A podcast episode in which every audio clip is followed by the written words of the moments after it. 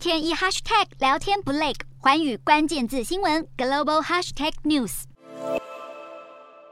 法国总统马克宏在四号进行内阁改组，想以调整内阁来重振势力。首先是法国红十字会会长康布接替了团结与社会凝聚部长的职位，急诊科医生布劳恩则是接任卫生部长，翁热市长贝修获任环境部长，而 OECD 首席经济学家布恩成为了欧洲事务部长。原先的欧洲事务部长波恩则是转任交通部长。在四十一名新内阁官员中，男女比例各半，但当中大多数人和马克宏的阵营派系不同。马克宏已经在六月输掉国会的绝对多数，如今的新内阁恐怕也不足以扭转他的弱势，政府发言人也只能出面安抚缓颊。马克宏的新内阁被各界批评是毫无新意，当中许多成员只是纯粹被洗牌换位。不但有学者认为这是马克宏势力衰退的迹象，法国极右派领袖雷朋也指责这是让那些失败的官员全部回锅政府。极左派不屈法国的议会党团主席帕诺更宣布要在六号对马克宏的新政府提出不信任动议，但政府反应似乎是老神在在。不信任动议需要至少五十八位议员提出，并且在投票中获得两百八十九位议员的支持，才能成功倒阁。虽然针对马克宏新政府的倒阁投票还充满了未知数，但眼前的局势已经足以显示，马克宏第二任期的执政之路目前依旧是步履蹒跚。